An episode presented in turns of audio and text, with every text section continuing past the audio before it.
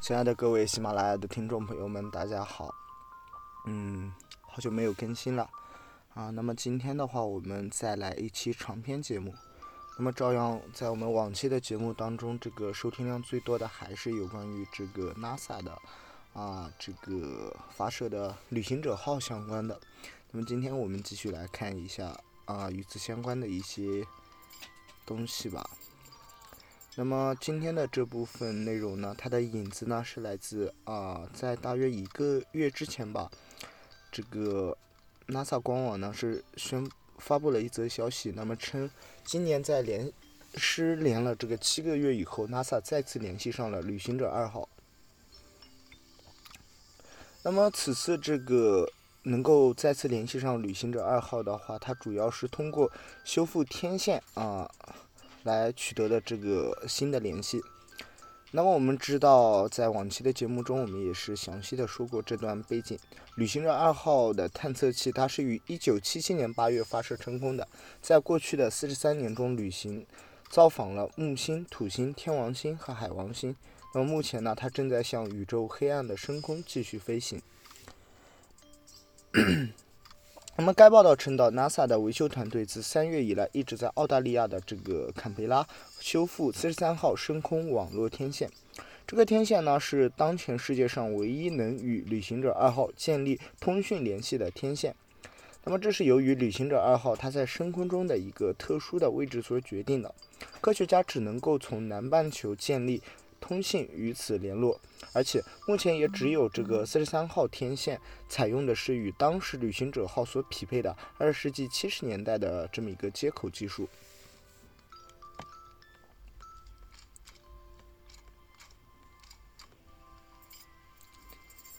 那么就旅行者二号来讲的话，它在二零一八年呢成为了第二个进入星际空间的人造飞船。那么第一个自然就是二零一二年完成这项。壮举的旅行者一号，由于他们的这个当时发射的时候机载系统都太老了，他们的内存甚至比现在这个智能手机的内存还要低上二十万倍。但是原始的技术也有它的优势，因为啊这种相对简单的设备呢，使得它的复杂性大大减少，从而降低了故障率。这就是他们能够在深创造深空旅行记录的啊，同时还能够一直与地球保持联系。他们根据预测的话，这个旅行者一号和二号探测器至少还有四十年的寿命。NASA 官网上据说有一个这个旅行者一二号深空位置的实时互动，嗯，那么感兴趣的也可以去这个官网上去了解一下，可以去体感。去感受一下宇宙的这种浩瀚无垠。那么，除了 NASA 官网对这项资讯进行了报道以外，猎奇网资讯就三 W 点猎奇网资讯啊，它也报道到，美国宇航局正在升级它所拥有的最大的一个深空天线之一，也就是刚刚提到的位于澳大利亚深空站的四十三号 DSS 四三。好的，那我们今天就顺着这个话题一起来看一下 NASA 的这个深空网络。那么刚刚提到的这个澳大利亚的深空站四十三号呢，它是 NASA 深空网络的一部分，是用于位于太空中的机械进行通信的星际交换机。那么位于坎培拉的这一条 DSS 四三，它规模巨大，直径达到了二百三十英尺，是全球深空网络中最大的无线电天线之一。美国的 NASA 的深空网络呢，是一个支持星际任务、无线电通信以及利用射电天文观测、探测太阳系和宇宙的国际天线网络。这个网络同样也支持着某些特定的地球轨道的任务。它是地球上最大也是最灵敏的科学研究用途的通信系统。啊，同时这个深空网络是美国啊国家航空航天局的这个喷气式推进实验室，也就是 GPL 计划的一部分。喷气式推进实验室呢，是美国一个以无人飞行器探索太阳系的中心。其飞船呢，现在已经到达过全部已知的太阳系以内的大行星。它是位于加利福尼亚州的帕萨迪纳美国航空航天局的一个下属机构，负责为美国国家航空航天局的开发啊和管理无人空间探测技术，行政上呢属于加州理工学院管理，始建于1936年，啊，由当年的加州理工学院的教授西奥多·冯·卡门所领导创建。啊，同时呢，深空网络也担负了部分近地轨道任务的保障工作。目前，深空网络它是由三处呈一百二十度分布的深空通信啊设施所组成的。那么，一个是处在美国加州的 g a d a s t o n 和位于这个 m a j i d 的附近的这个 m a j a Desert 之中，另一处是位于澳大利亚的坎培拉附近。那么等一下，我们会详细介绍一下这三处的这个深空通信设施。这种安排呢，使得地球在自转的过程中能够连续的观察，使得成为可能。喷气式推进实验室在1958年1月就与美国军方合作，共同建立了深空网络的雏形。当时，在这个尼日利亚、新加坡以及加州部署了轻型的无线电追踪设备来接收遥感勘测信号，以及描绘当时军方发射的探测者一号。就是第一颗发射成功的美国卫星的轨道。NASA 于1958年10月1日正式成立以来，将当时美国的这个海陆空三军分散发展来的各种太空探索计划整合入一个单一的民间组织。在一九五八年十二月三日，喷气式推进实验室从军方转入到呃这个航空航天局，并且被要求执行使用自动操控的太空船的月球和星际探索计划的设计和实施。不久以后，NASA 就提出了深空网络的概念，建立了一个单独管理和运作无线电通信设施来服务所有的深空网络的这么一个机构。它不再是针对每一个太空计划来开发专门的空间通信网络。针对所有的用户，深空网络有责任地进行独立的研究、开发和支持工作。在这样的概念支持下，深空网络成为了世界上在低噪接收器、追踪遥感以及指令系统、数字信号处理以及深空导航领域的领导者。它甚至重新定义了这种深空网络的定义。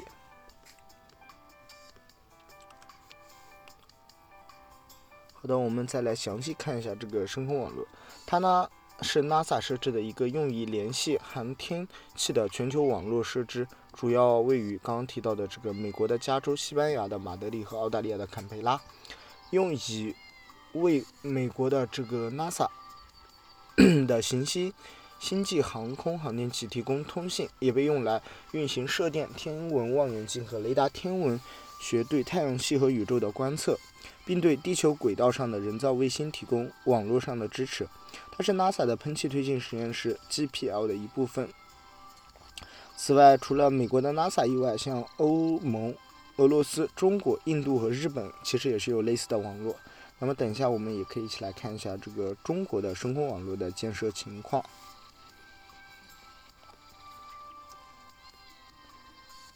那么刚刚提到了这个喷气推进实验室内部的深空网络运作中心呢，主要是有三个通信设施，它们以大约一百二十度的间隔围绕地球而形成的。然后分别来看一下，第一个的话是位于这个戈达斯的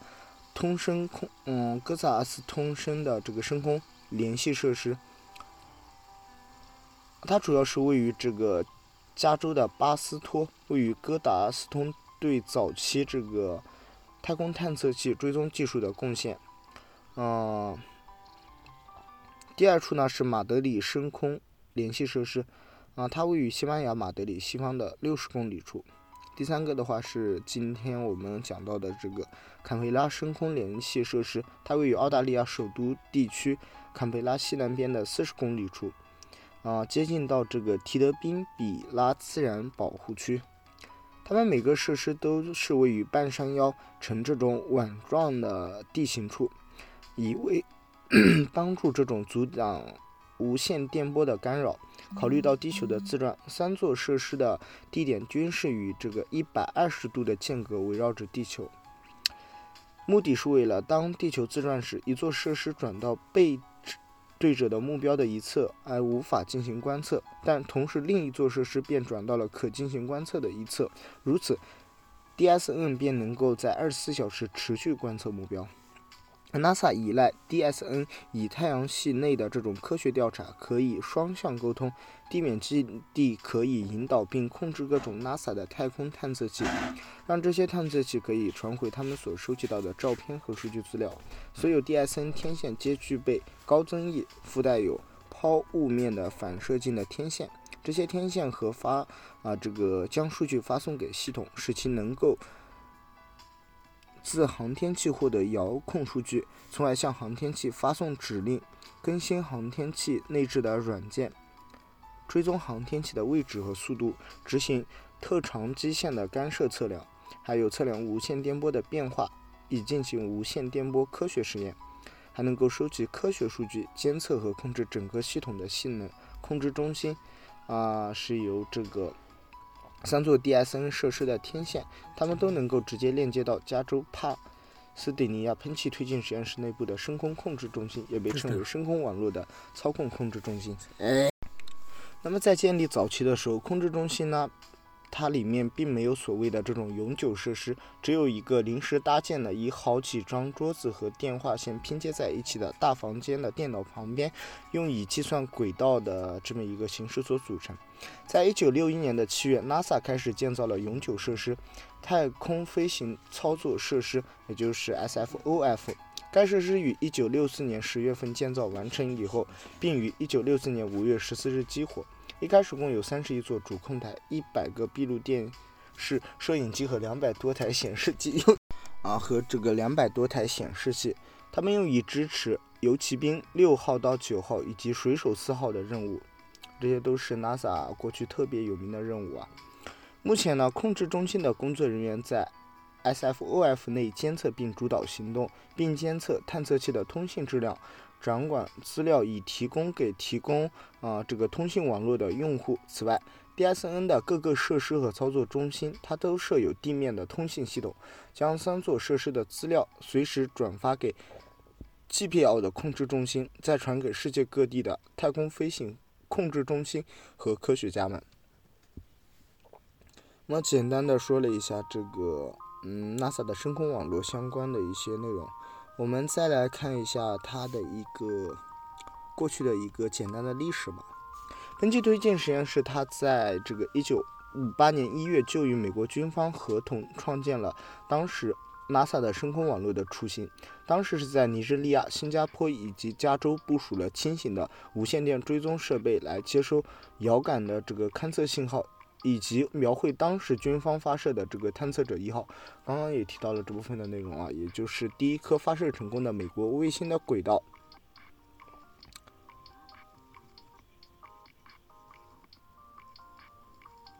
那么，在一九五八年的十二月三日呢，喷气推进实验室它从军方转入到了 NASA 啊下的一个嗯机构，它用于。实行可自动操作的航天器的月球和星际探索计划的这个设计和实施相关的任务。不久之后呢，这个 NASA 就提出了深空网络的概念，并创建了一个单独的管理和运作无线电通信设施来服务所有的深空任务，而不是针对每一个太空任务来开发专门的空间通信网络的这么一个技术。针对所有的用户，深空网络它有都有责任来进行独立的研究、开发和支持工作。在这样的概念支持下，深空网络成为了当时世界上在降低接收器追踪、遥感以及指令系统、数字信号处理以及深空导航领域的领导者。我讲了这么多的话，其实我们还是要对这个深空呢下一个定义。深空来讲的话，从北极点上空向下看的话。啊，这个我们就能够看到一个 DNS 它观测站的一个位置和视角。那么，当一台探测器距离地球超过三万公里的时候，它便随时处在以上一个探测器的视野之中，并能够与之创建联系。追踪这种太空深处的探测器，相当于不同啊，相当不同于追踪地球近地轨道上的探测器。深空飞行任务通常是可见于大部分地球表面，并且可以持续很长一段时间，因此只需要很少观测站，并可以达到长时间追踪的目的。DSN 只有三个主要的观测站，那么刚刚已经介绍过。然而呢，由于这些探测器距离地球相当的遥远，这些探测观测站呢，则需要形成巨大的这个天线，以及非常灵敏的接收器，以及强大的信号发射器，才能够与探测器取得联系。深空它有着很多不同的定义。那么，根据一份1975年 NASA 的报告，DSN 它是设计来与距离地球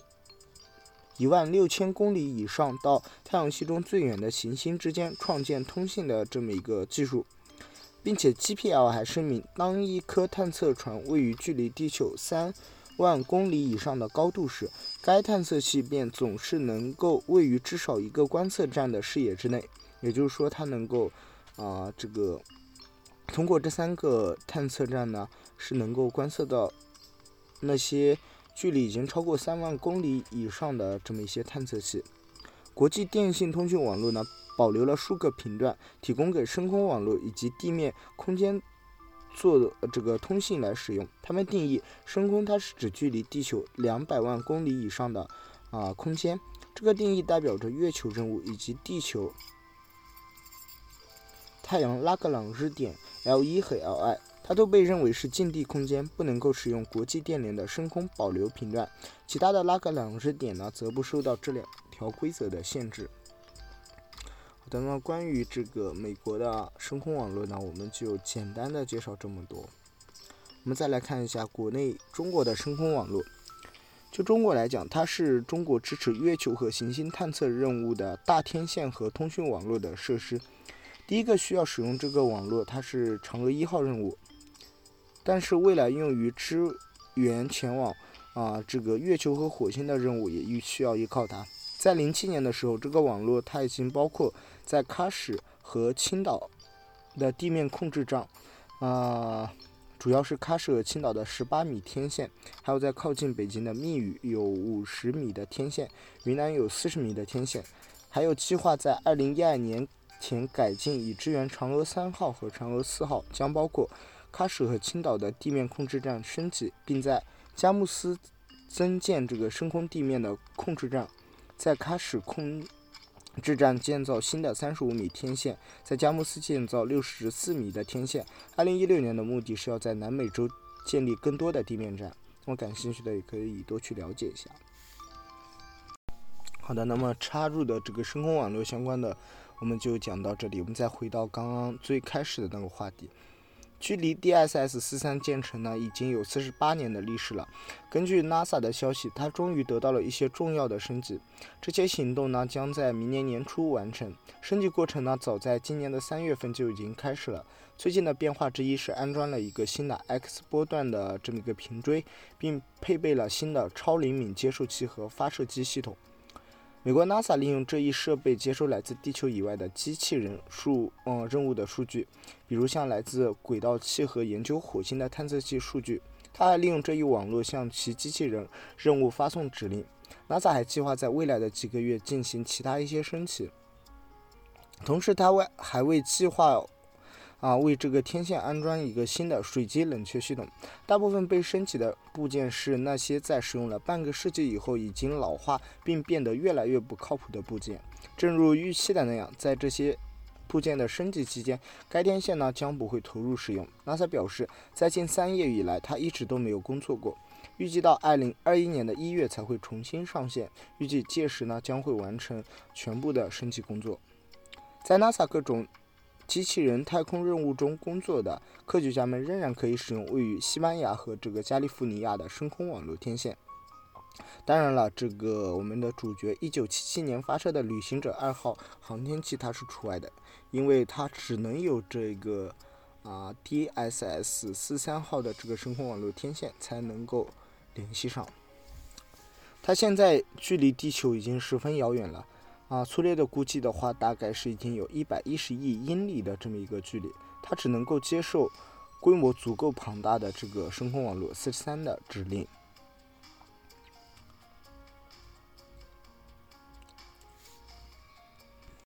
那么依靠这一个 DSS 四三的数据呢，啊，根据这个美国 NASA 实时跟踪数据显示，它现在距离地球的这个距离，准确的来讲的话。是这个两百二十二亿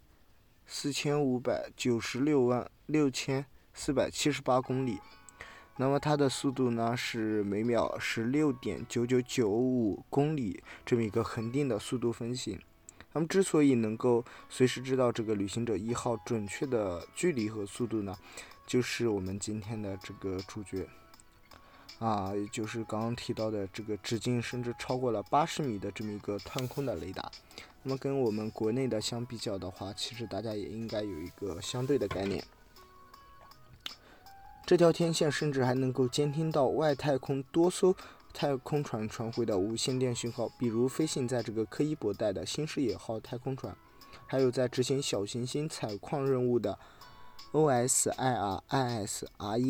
太空船，还有围绕木星轨道器飞行的这个朱诺号太空船，与地球相隔啊两百两啊两百二十多亿公里的这个。旅行者一号的信号也是由它收集到的。虽然旅行者一号上啊一批的这个数据还没有传送结束，但是从二零二零年一月九日开始，嗯，这个深空网络它就收到了一批新的科学数据。因为旅行者一号它携带的这个老式数字磁带录音机，也就是 DTR，它的内容的容量只有仅仅六十七兆。所以每一批科学数据它都不能够超过六十七兆，但对于地区的互联网来说，六十七兆的内容似乎只需要几秒钟才能够传送完。但是美国深空网络它要在二零二零年的二月三日才能够传送结束，因为距离对传输啊的这个速度呢造成了严重的影响。想必很多人就应该很好奇这个旅行者一号传回的数据内容是什么。事实上呢？嗯，打开以后，我们可以发现它的内容是由一串数字和英文字母所组成的。哦，像我们这种人，就算收到了这个数据，他也是根本看不懂的。那么估计也只有美国宇航局的专家才能够看懂吧。他以他当时飞过去的时候是一共携带了十种科学仪器，但是内置的核电池啊电力的这个供应呢在一直持续下降。有数据显示，截止到二零二零年的一月七日，旅行者一号核电池所含的放射性钋的二三八剩余的电量大概是百分之七十一点五六，但实际上由于热电偶和其他元件器的老化，输入电力已经不足原来的一半了。截止到目前，十个科学仪器中只有四个仪器正在正常运行。低能带电粒子啊，一也就是 LECP 和宇宙射电射线系统。CRS 等离子波子系统，PWX 三轴磁通门磁强针，MAG 等啊。那么，所以旅行者一号传回的科学数据主要包括的内容是这个探测离子电子的能量通信，以及确定宇宙射线的起源和加速过程，研究太阳系边缘、太阳风和星际空间磁场的相互作用。嗯。大概它传回的数据就是刚刚提到的这四个科学仪器所能够观察到的数据吧。有人对外太空真的很好奇，尤其是对太阳系之外的空间，它可能是群石乱舞，还是空无一物？是光亮一片，还是漆黑如墨？事实上，系外空间真的很宽阔，几乎空无一物，因为天体与天体间的距离一般都是用光年来计算。由于系外空间存在着无数个恒星，所以并非完全漆黑如墨。所以系外空间它是一个跟地球完全不同的世界。而现在这个世界又有一艘老式的太空飞船正在快速的飞跃。这艘太空飞船不是《三体》小说中以四点二万光年以外三体人的先进星舰，也不是坐着时光机飞到二十一世纪的未来人类飞船，它。是发射于四十二年前人类老式的人造物旅行者一号。